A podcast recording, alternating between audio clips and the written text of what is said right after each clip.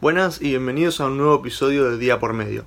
Hoy vamos a hablar de no caigas en la parálisis por análisis. Si no te quedes en analizar, en, en, obtener tanta información, en leer tanta información y escuchar tanto y averiguar tanto que no avanzás, que no actúas. Si no te quedes en el análisis, avanzá.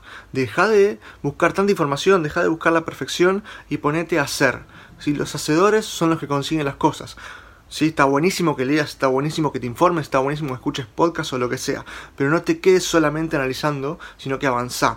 ¿Cuánta gente se pierde una oportunidad, deja pasar un tren por quedarse analizando qué pasaría si, o qué me falta, o qué no estoy haciendo bien, o qué no sé qué?